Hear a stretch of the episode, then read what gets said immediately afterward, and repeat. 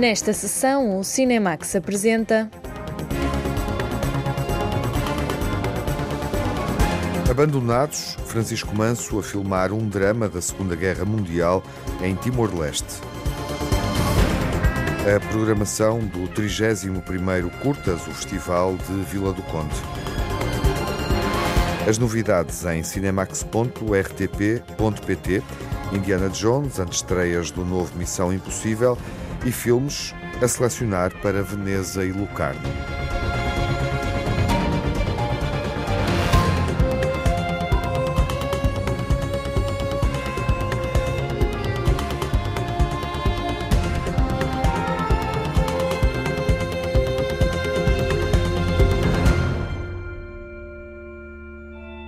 O Curtas de Vila do Conde vai mostrar 45 filmes nas competições nacional e internacional, com estreias de novas obras de Lucrécia Martel e Carla Simon, um foco dedicado à realizadora basca Estibalizo Rezola Solaguren, a estreia da nova longa-metragem do brasileiro Kleber Mendonça Filho, o cinema revisitado, assinalando um centenário do nascimento de Augusto Cabrita.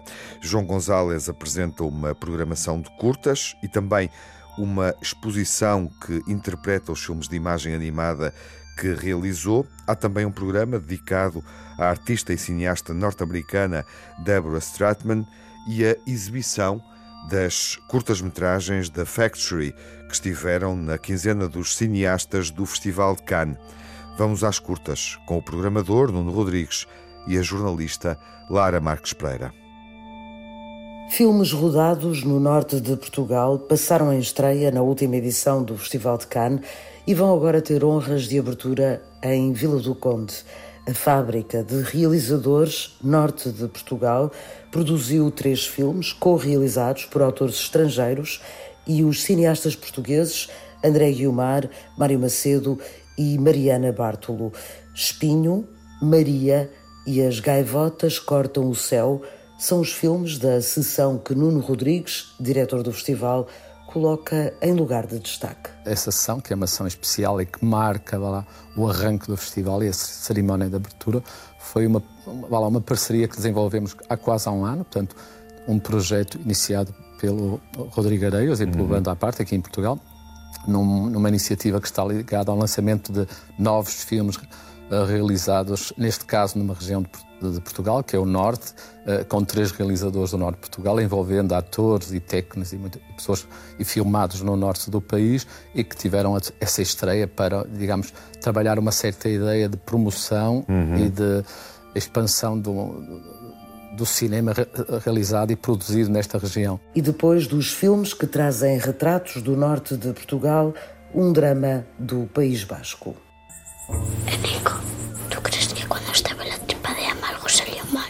Perguntas são essas? Tudo saiu bem? 20 mil espécies de abelhas é a primeira longa-metragem de ficção da realizadora Estibalis Urresola Solaguren, premiado no Festival de Berlim pela interpretação da jovem atriz Sofia Otero. Na altura, com oito anos, tornou-se a mais jovem vencedora do Urso de Prata de Melhor Atriz. No filme, ela é Lucia, uma menina a tentar descobrir a sua própria identidade.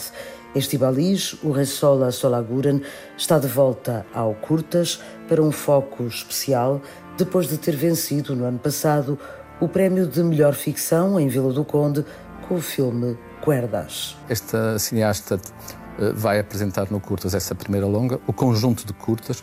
Todo o seu trabalho está muito ligado à, à, família, à identidade da família, as relações dentro da família e que, curiosamente, esta, este, esta longa que vamos apresentar em antestreia é um filme muito forte que, que foi estreado uh, no Festival de Berlim. Um outro convidado em destaque é talvez o cineasta português mais falado ao longo deste ano. João Gonzalez, que levou Portugal à primeira nomeação aos Oscars de Hollywood, vai programar filmes e mostrar na Solar, Galeria de Arte Cinemática, a inspiração para chegar ao universo de Ice Merchants, o filme nomeado ao Oscar de curta-metragem de animação. Exato, este ano o festival faz muito estes pontos com cineastas que tiveram anteriormente ou que venceram prémios. Por exemplo, no ano passado, O João Gonzalez é alguém que, marcou muito a edição anterior, que marcou muito, eu diria, todo o ano e a, e a curta-metragem em geral. Nunca se falou tanto uh, de curtas-metragens graças ao João Gonzalez e a Stacy Mutchins. O fenómeno Oscars deu outra dimensão, não é? digamos, a, a tudo isto e, e, nós quisemos aqui prestar essa homenagem, por um lado mostrando os, os seus filmes, as suas curtas, por outro uma carta branca, que são curtas escolhidas pelo João e que de algum modo ele, foram importantes para ele que ele de algum modo relaciona com o seu próprio percurso. Por outro lado, uma exposição que nos leva um bocadinho ao interior do filme, à história do filme e aos processos uh, que tiveram uh, na base de, de um filme que foi tão marcante para este ano.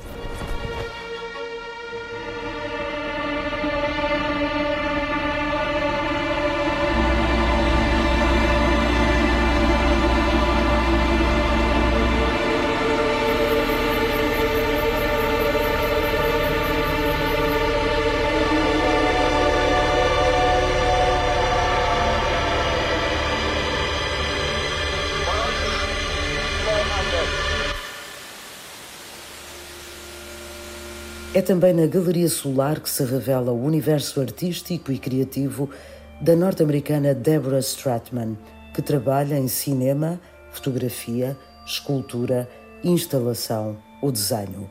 Unexpected Guests é o nome da exposição que abre com o festival e que irá manter-se ao longo de todo o verão. Okay.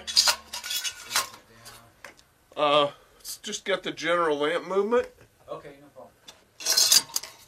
I am ready.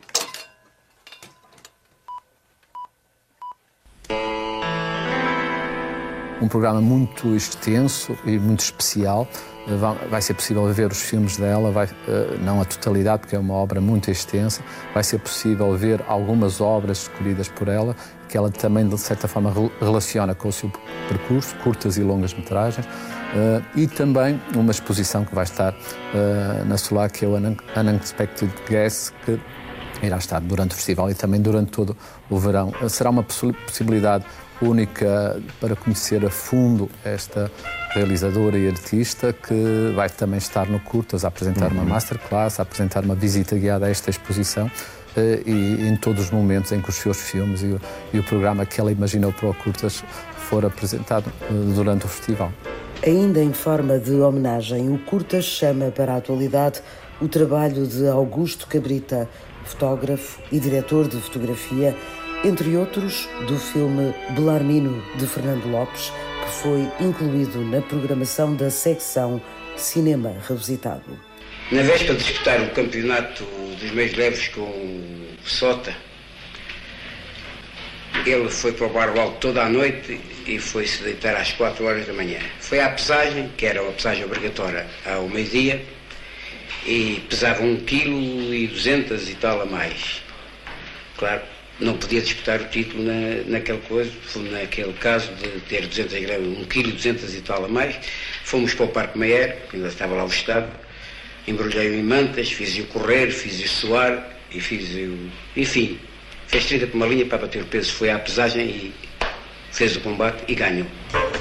Dedicámos um, um, programa especial a ele. Ele é mais conhecido como fotógrafo, foi tam também como diretor de fotografia uhum. de uma geração de cineastas e, e por exemplo, uh, de um filme muito conhecido que, curiosamente, né, dentro da programação desta secção será exibido, que é o Belarmino, portanto, do, e que, mas também vamos dar a conhecer uh, as, as curtas que Augusto Cabrita realizou, que remetem um pouco para para, para a paisagem, para as alterações na paisagem, curtas estas realizadas na década de 70 e que, por um lado, a paisagem natural, mas também tudo aquilo que estava a acontecer uh, em Portugal nesse período, uhum. tudo as transformações operadas pela indústria e também uh, esse olhar não só para a paisagem natural, mas para essas transformações são aqui apresentadas de uma forma única.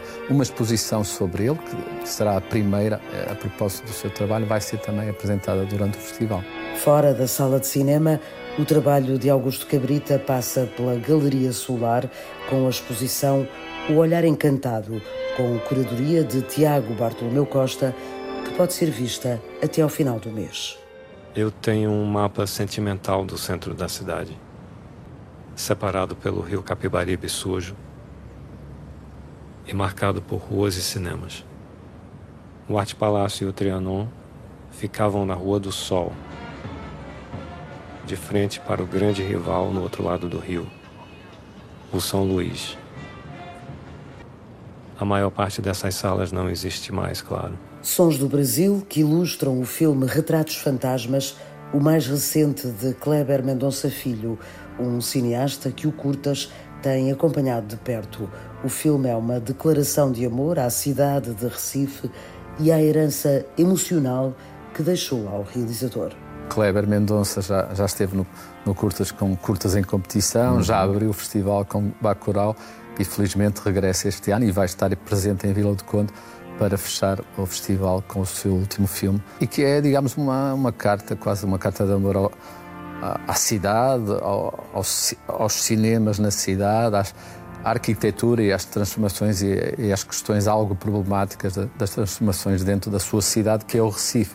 E, portanto, vamos fechar, penso eu, com um chave de ouro, com este regresso e com um autor que pensamos muito importante do cinema contemporâneo e do uhum. cinema brasileiro. A cidade de Recife, no Brasil, é o foco das atenções de Kleber Mendonça Filho no filme Retratos Fantasmas, no encerramento da 31ª edição do Festival de Curtas de Vila do Conde.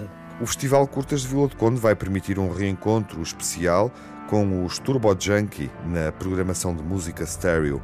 A banda Vila Condense volta a reunir-se em palco, momento Happy, a canção do álbum Turbo Junkie, o último que lançaram em 1999.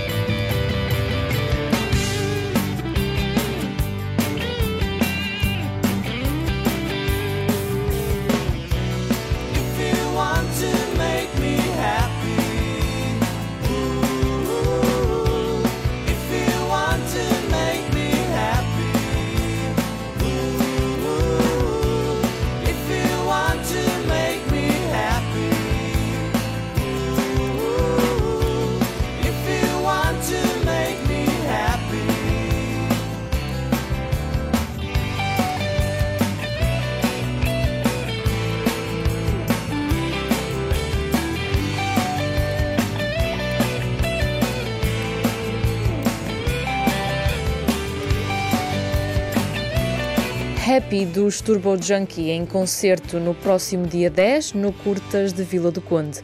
O festival acontece durante a próxima semana. Abandonados é um filme de Francisco Manso que conta uma história de guerra em Timor-Leste. É uma história esquecida, não está relacionada com a resistência timorense à ocupação indonésia. A Margarida Vaz assinala a estreia desta longa-metragem que já foi exibida em série televisiva. Vocês seguem mordeiramente, mas a coisa pode correr mal. Eu percebo a vossa vontade de querer libertá-los. Mas cuidado.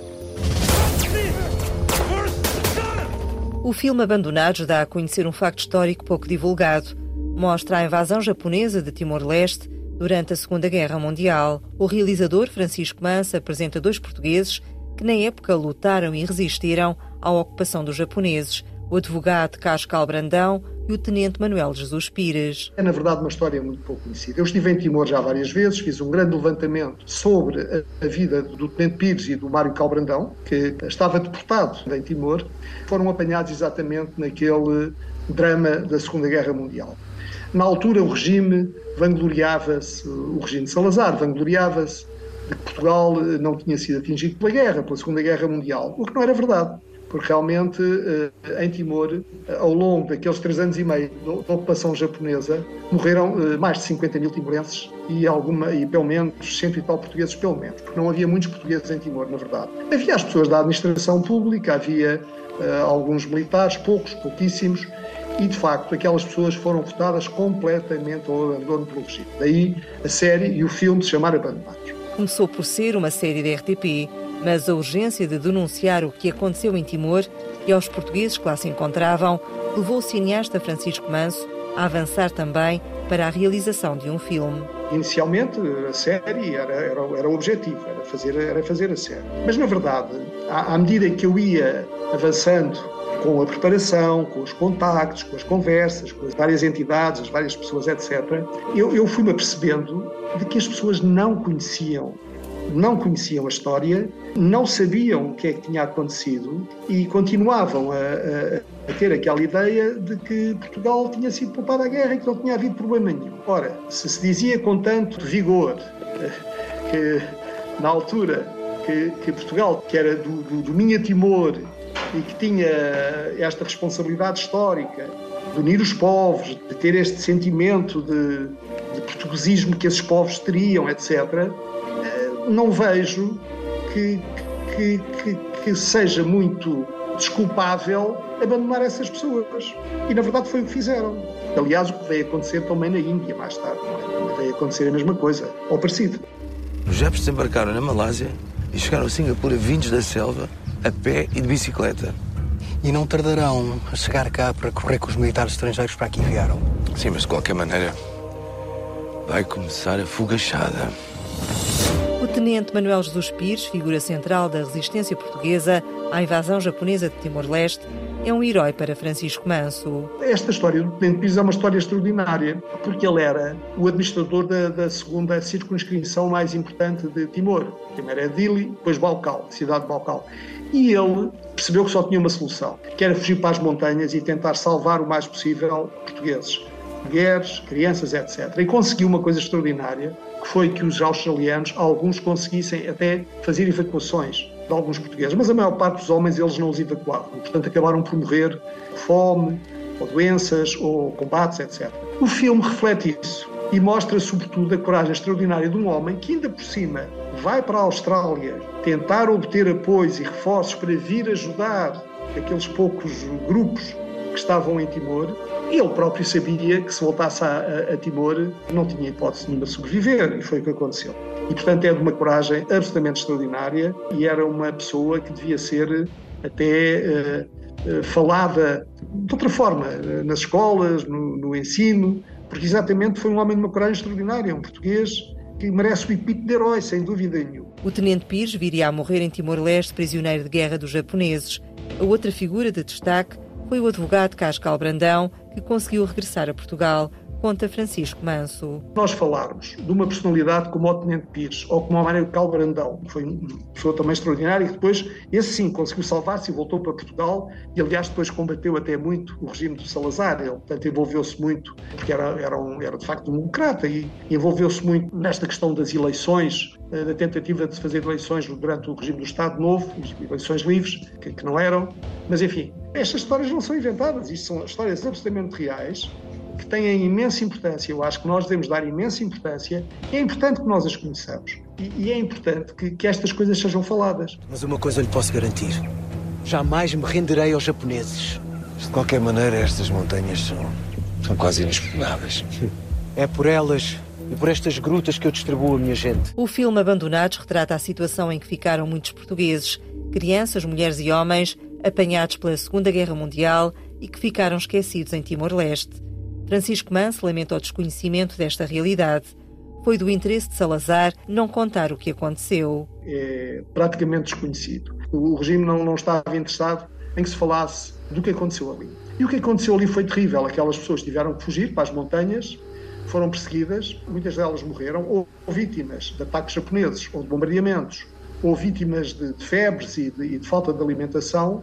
E houve outros que se resignaram a ir para um campo de concentração em Liquiçá, ou melhor, dois campos de concentração, um em Liquiçá e outro em Malbara, ali a cerca de poucos quilómetros, 50 quilómetros máximo de Dili, e que foram vítimas das maiores, enfim, penaram imenso durante aqueles anos, morreram de fome, de, etc. O argumento de Abandonados foi escrito em colaboração com o historiador António Monteiro Cardoso e após um trabalho de campo de Francisco Manso, em Timor-Leste. Foi a partir destes elementos escritos e, do, e, da minha relação pessoal com António Monteiro Cardoso que eu optei por fazer a série de televisão.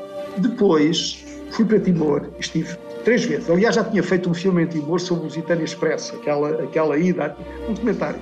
E, e, portanto, esse documentário gostei imenso de fazer. Foi na altura em que conheci bem o, o Dr. Ramos Horta, o, também o Xanana, Guzmão, etc., o Mário Alcatiri, e foi muito interessante perceber todo um conjunto de coisas que se passaram ali e, e tentar conhecer o território.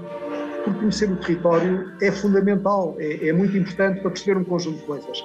Na altura ainda estava vivo o bispo Dom Basílio do Nascimento, que era uma personalidade absolutamente singular, era bispo de Balcal, e que me levou a ver sítios incríveis. Os bunkers japoneses que ainda existem nas praias ao pé de, de as grutas dos japoneses onde eles se escondiam e onde, enfim, se protegiam e onde tinham munições e armas e alimentos, etc. E, portanto, eh, fizemos um levantamento muito grande em Timor. Não desesperem, tenham calma. Lá no alto, no mundo perdido, há um grupo de australianos esfiados por um tenente que já pediu a Darwin a evacuação de alguns de nós. A única coisa que é verdade é que estou em Timor há 24 anos e que nunca mais voltei a Portugal. Mas sabe, meu comandante, não faço sacrifício nenhum. Eu amo mesmo aquela terra. Os atores Marco Delgado e António Pedro Cerdeira têm os papéis principais. Extenso elenco de abandonados, mais de 60 atores e figurantes. A dimensão do elenco e as restrições por causa da pandemia condicionaram a rodagem. Não foi possível filmar em Timor-Leste. Francisco Manso encontrou a solução na Ilha da Madeira. Fui à Madeira e, e, andei a ver aquela, aquela parte da Madeira, sobretudo daquela zona da Laurisilva, aquela parte montanhosa que é absolutamente deslumbrante. São altitudes aí a partir dos 1200 metros que é absolutamente incrível. Montanhas com vales, em tudo semelhantes àquelas montanhas de Timor. Mesmo a vegetação, é uma vegetação tropical, tem, é muito credível. Mesmo os timorenses, quando viram o filme, até ficaram um bocado surpreendidos onde é que isto se passa. E, na verdade, foi a solução. O cineasta Francisco Manso revela que as armas utilizadas nas filmagens eram da época. A realização da série e do filme contou com vários apoios. Um deles foi do Exército Português. Tivemos o apoio do Governo Regional da Madeira também para desenvolver aí este projeto. Tivemos também vários apoios, olha, do Exército Português, que foi absolutamente fundamental, porque nós utilizámos armas que eram verdadeiras, armas daquela época através do, Museu Militar em Lisboa e de outros museus, também nomeadamente aquele de transmissões que há em, Elvas, e o Exército foi impecável, porque realmente colaborou connosco, é até morteiros, levámos morteiros de época, levámos para a Madeira para conseguir eh, fazer com a maior eh, enfim, credibilidade possível este projeto. Francisco Manso preocupa-se em contar histórias de portugueses que são heróis desconhecidos. Aos filmes O Cônsul de Bordeus e o nosso cônsul em Havana junta-se agora Abandonados.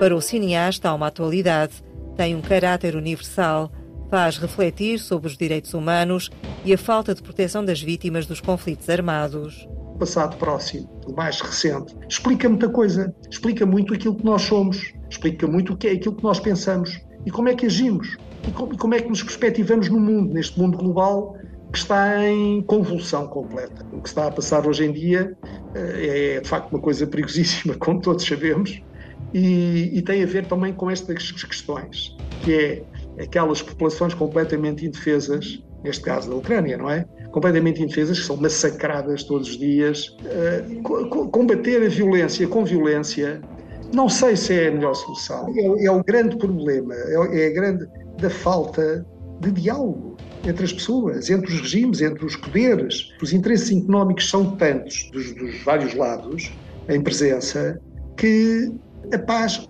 não, não, há, não há verdadeiramente, eu, eu digo isto, que é o que eu sinto.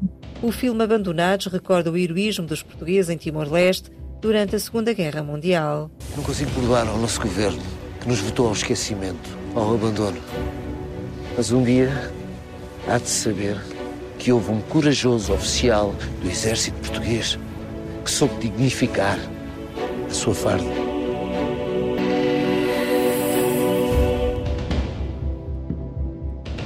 O território de Timor-Leste, colónia portuguesa, no cenário da Segunda Guerra Mundial e também da ofensiva japonesa no Pacífico, uma memória de um momento histórico esquecido. Abandonados, de Francisco Manso, é um drama histórico baseado em factos reais e filmado em Porto Santo e na Madeira com Marco Delgado, Elmano Sancho, Virgílio Castelo, Luís Esparteiro, Vítor Norte e Soraya Tavares. O mês de julho marca uma mudança no sítio do Cinemax, no universo da RTP. A página do programa da rádio, Antena 1 e também da televisão, sessão de curtas na RTP2, está mais arejada, mais uh, dinâmica, uh, enfim, com os nossos conteúdos editados por António Quintas, que está connosco. Olá, António, viva! Viva, Tiago, que tal? Com os nossos conteúdos mais arejados, podemos dizê-lo, não é, António? Mais arejados, carinha lavada, eh, uma, um aspecto gráfico que alinha com, com o resto do, dos sites da RTP. Uhum. Eh, de resto, continuamos a acompanhar. O resto continua igual, continuamos a acompanhar eh, a atualidade dos festivais em Portugal, no estrangeiro, a prestar atenção ao cinema português, às, ao cinema de autor que se faz lá por fora. Um, portanto, os conteúdos mantêm, mantêm a, o alinhamento que normalmente tinham. Uhum. Uh, o aspecto realmente melhorou. Sim. Passamos a estar bastante mais uh, agradáveis para quem nos visita através de telemóvel, por exemplo. Uhum. E, e pronto, telemóvel, ter... iPad, outros dispositivos fora do computador Exatamente. convencional, não é dentro da janela convencional. E atentos Sim. também às estreias eh, principais nas salas de cinema uh, na Europa e no mundo inteiro, por exemplo, com conteúdos neste momento e este nosso encontro aqui na rádio serve também para convidar os nossos ouvintes uh, a visitarem-nos no, no sítio do, do Cinemax no, no, universo RTP, em cinemax.rtp.pt, mas também, já agora, uh, no Instagram, porque desde maio. Uh, que além do Twitter e do Facebook também temos essa presença, não é, António? Exatamente, reforçamos uhum. a presença nas redes sociais. Exatamente. Estávamos no, no Facebook, agora passamos a ter também alguns uh, conteúdos interessantes, uhum. uh, sobretudo sobre os programas de televisão um, do Cinemax, curtas. Um, e também algumas notas sobre as notícias que vão aparecendo. Exatamente. No, no Instagram também podem ir uh, acompanhando uh, as, nossas, as nossas publicações e, obviamente, ligando-se no nosso perfil. O convite está feito e olhando para a atualidade, aquilo que, os temas que estão neste momento em destaque em cinemax.rtp.pt, uh, podemos falar obviamente de Indiana Jones, que é uh, um dos filmes desta, desta temporada de verão. Uh, e podemos, António, partilhar aqui na rádio alguma da informação já publicada em linha sobre o resultado do, do filme. Uh, esse é um dos conteúdos da semana. Uh, como é que está a correr a exibição deste Indiana Jones? O Indiana Jones estreou este passado fim de semana, em Portugal e no resto do mundo, Estados Unidos, para cá mais importante. Uh, os resultados não são famosos, ficaram um pouco abaixo daquilo que, era de esperar. Uh, um bocado na linha do que tem sido, uh, tem sido as estreias dos blockbusters deste verão. Um, tirando Velocidade Furiosa 10, que foi o único lançamento grande deste, desta temporada a ter um resultado positivo, os outros têm ficado um bocadinho abaixo do que se desejava e do que desejava a indústria cinematográfica norte-americana. Tanto o, este Indiana Jones como os anteriores um, Guardiões da Galáxia 3, The Flash, A Pequena Sereia, uh, o Transformers, um, todos eles tiveram resultados um bocadinho abaixo do, uhum. uh, do projetado, o que já está a lançar um bocadinho os alarmes na imprensa norte-americana de que há uma fatiga de, de, das franquias, ou seja, das séries de filmes uh, com sequelas sucessivas, que há, que há também uma possível um, um possível cansaço uh, relativamente aos filmes super-heróis. Ainda é um bocadinho cedo para dizer, para, para tirar grandes ilações, mas há, há um bocadinho essa tendência uh, que se está a revelar este verão. Fica agora por por estrear depois deste início um bocadinho titubeante do Indiana Jones e o Marcador do Destino, fica por, eh, fica por estrear e um bocadinho com a responsabilidade de salvar o verão, o próximo Tom Cruise, novamente, claro, uhum. o salvador da pátria, ou neste caso do box office, uh, que vem aí com mais um Missão Impossível e que, de que se espera bons resultados que possam um bocadinho inverter Exato. esta tendência negativa. Uhum. Uh, não só o Missão Impossível, mas também outros dois filmes que à partida não seriam grandes blockbusters de verão, o Oppenheimer do, do, do Christopher Nolan e a Barbie da Greta Gerwig, uhum. um, que podem também, que têm tido uma dinâmica interessante a nível de marketing e de lançamento e que poderão também contribuir para inverter esta tendência, uhum. que não é catastrófica, diga-se. Uh, o box office norte-americano, li outro dia na, na imprensa especializada, o box office norte-americano este verão está apenas 2% abaixo do que foi o, o resultado do ano passado, 17% em comparação com o período anterior à pandemia, ou seja, 2019. Não é positivo, não é bom, sobretudo numa altura em que as, as majors não estão com grande saúde financeira, mas não é catastrófico. Portanto, ainda há, ainda há a possibilidade de que estes últimos eh, filmes do verão consigam inverter a tendência. Para todo o público, há obviamente uma estreia aguardada em Portugal e no resto do mundo, já na próxima semana. Referias isso, que é obviamente eh, o novo filme eh, de uma série icónica em cinema e em televisão. Missão Impossível continua a acontecer. Vamos ver a primeira de duas partes. É isso que, que vai estar nos cinemas durante este verão, com Tom Cruise de novo.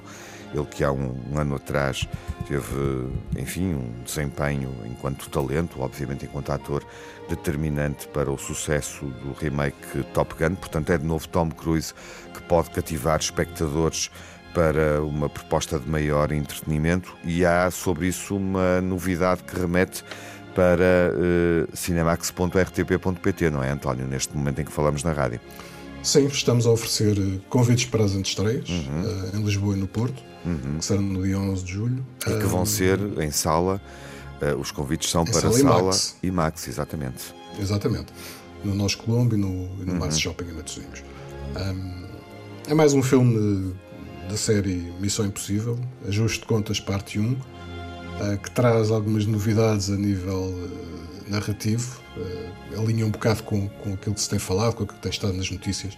Fala de cibersegurança e de inteligência artificial. É este um bocadinho, é esta um bocadinho a premissa do, deste filme, uh, que estreia um dia mais cedo do que é normal, que vai estar no dia 12 de julho, na quarta-feira, e não na quinta, e que hum, se espera que seja um, um sucesso de bilheteira. Como dizia antes, que que ajuda a inverter esta tendência de falhanço dos blockbusters de verão que se tem verificado um, em, na grande maioria até este momento. E em cinemax.rtp.pt, António, podemos, enfim, encontrar uh, outras uh, novidades, nomeadamente olhar para uh, o Festival de Veneza. No final deste mês vamos conhecer a seleção oficial. É um festival que acompanharemos na rádio e também em cinemax.rtp.pt. Já temos alguma informação sobre o que poderá surgir neste festival uh, que celebra 80 anos uh, e é o festival de cinema mais antigo do mundo uh, e servirá também para lançar alguns dos filmes que vamos ver nas salas de cinema no próximo outono, inverno e eventualmente até na temporada de prémios de cinema. Um festival que inicia no final de agosto, dia 30, vai até ao fim de semana de 9, 10 de setembro, com o norte-americano Damien Chazelle, o realizador de La La Land, uh, exibido justamente uh, em Veneza e depois premiado nos Oscars com Damien Chazelle uh, na presidência do júri. neste momento, quem for ao sítio do Cinemax pode encontrar um artigo publicado esta semana, que assinaste esta semana, onde é possível perceber quais vão ser os lançamentos, os filmes a estrear no Festival de Veneza. E há aqui uma controvérsia prévia, porque há três cineastas, realizadores de, de, cinema, que podem estar no festival e, enfim, gerar alguma, alguma polémica. Trazem, trazem uma bagagem tóxica. É verdade. Fizemos um bocadinho o ponto da situação de quais serão os filmes possíveis na seleção oficial de Veneza o anúncio oficial será feito na terça-feira, 25 de julho. Ah, mas neste momento há, existem já rumores mais ou menos fortes quanto à presença de alguns filmes, de alguns cineastas. Um, três deles que trazem a tal bagagem tóxica são cineastas mal amados que se viram envolvidos em escândalos por alegadas agressões sexuais. Um, Roman Polanski, o Woody Allen e o Luc Besson. Uhum. O Polanski tem preparado um filme chamado The Palace, uh, escrito a meias com os polacos Eva Piaskowska e Jerzy Klimowski. Um, é um filme passado num, num resort suíço de luxo, na, na, véspera do ano novo, em 1999, e tem no elenco entre Fanny Ardant, John Cleese, Mickey Rourke e até o português Joaquim de Almeida. Uh, Polanski tem uma, uma, relação muito positiva com Veneza, que lhe deu o Leão de Prata em 2019 com o Jacques, o oficial e, e o espião, um, e é um dos quase inevitáveis na, na, seleção oficial deste ano. Outro é o Woody Allen, uh, que há, desde há muito tempo tem aquele problema com familiar que lhe causou e que continua a causar grandes dificuldades para encontrar financiamento para, para filmar. Desta vez esteve em Paris e está a filmar a primeira longa-metragem que é falada em francês, Coup de Chance, uh, com um elenco também francês. O filme esteve, não esteve em Cannes e poderá muito bem estar uh, fora de competição no Festival de Veneza. Uhum. E o terceiro também, é? O terceiro é Luc Besson, recentemente uhum. acusado de violação por uma atriz e libado, entretanto, das acusações traz Caleb Landry Jones, o ator que foi premiado em 2021 em Cannes por Nitram e que protagoniza agora Dogman, a história de um, de um homem que foi maltratado em criança e que desenvolve uma relação muito próxima com, com cães. Este é o, o um bocadinho o pesadelo de relações públicas que o, que o festival terá de, de claro, gerir se, se selecionar estes três, estes claro. três cineastas. Uhum. Não sei se irão os três, Uh, um deles já dará algum, algum bruá à volta de, do festival. Uhum. Se forem os três, imagino que as redes sociais acabem por ficar sobrecarregadas com todos os comentários. Uh, sem dúvida. Uh, e há a proposta do, do Luc Besson, aquilo que sabemos sobre o filme é de facto interessante e vale a pena lembrar que é o regresso de, do cineasta de Nikita e Quinto Elemento. há muito tempo que não vemos um, um filme dele, um cineasta popular, obviamente e também tentando lamber as feridas e recuperar do, do fracasso uh, da, enfim, do processo de falência uh, da, da, produtora que ele dirigiu e que, enfim, durante algum tempo também foi determinante, uh, desempenhou um papel determinante na produção de cinema europeu, não é? Exatamente, exatamente. Não é, no entanto, o único filme que tem grandes hipóteses de estar em Veneza. Um, existe um trio de filmes uh, que está praticamente garantido. Um deles é do grego Yorgos Lanthimos, uhum.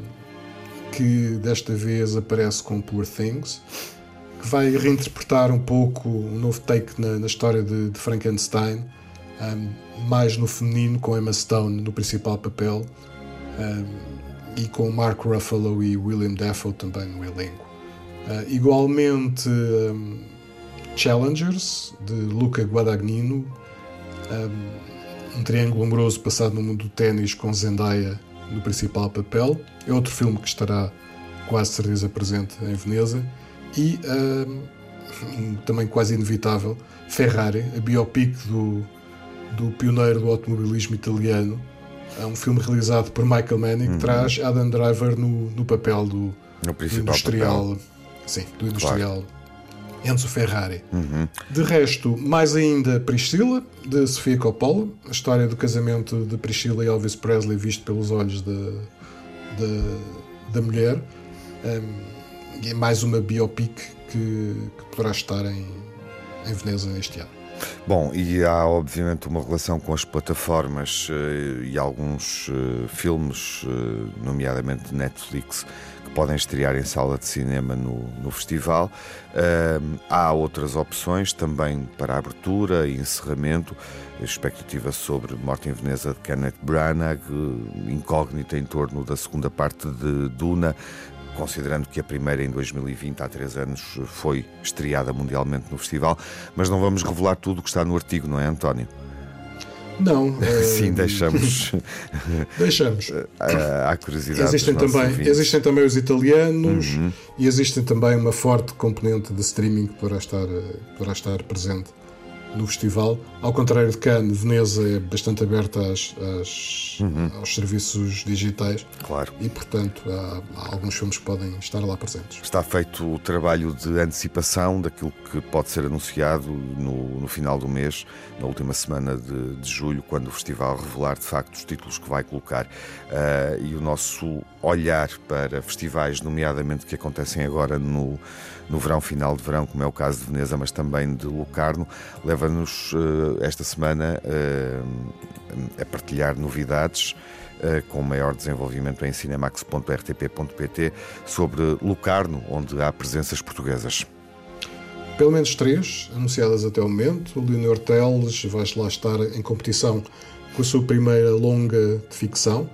Também Basil da Cunha, o outro nome português que estará também na, na competição do Festival Suíço que decorre de 2 a 12 de agosto, e Catarina Vasconcelos, que terá uma curta numa das, das secções não competitivas do, do uhum. festival. São sugestões, António, para quem nos ouve também nos ler. Exatamente. Podem consultar-nos em cinemax.rtp.pt, ver o novo visual do site e estar a par de toda a atualidade do cinema nacional e internacional. Um abraço, até à próxima. Até à próxima, Tiago. Veneza e Lucarno, os resultados de exibição de Indiana Jones e a despedida de Harrison Ford, a oferta de convites para antestreias do novo Missão Impossível. Alguns dos conteúdos numa página renovada. Elemental é o novo filme da Pixar. Os diários costumam ter a cabeça nas nuvens. Oh, a minha jaqueta! Os de terra semeiam desculpas. Não se passa nada de estranho. Ah, é só uma pequena colheita. Os d'água mergulham sempre em alguma coisa. Ah. Oh. Ajuda. Estou a tentar seguir as pegadas do meu pai, mas nunca me perguntaram o que queria fazer. É um filme de imagem animada que se escuta na próxima sessão quando estrear nos cinemas nacionais. Até lá, fiquem bem. Saúde!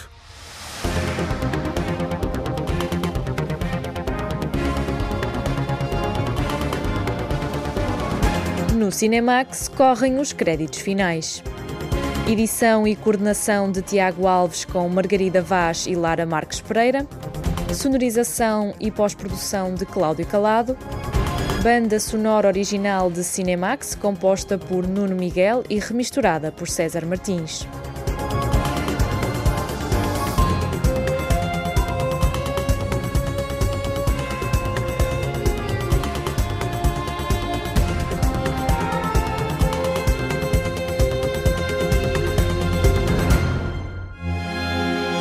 Cinemax é um canal de cinema em português, com sessões de curtas-metragens na RTP2, toda a atualidade na página digital cinemax.rtp.pt e também nas redes sociais. Pode seguir-nos no Instagram, Facebook e no Twitter.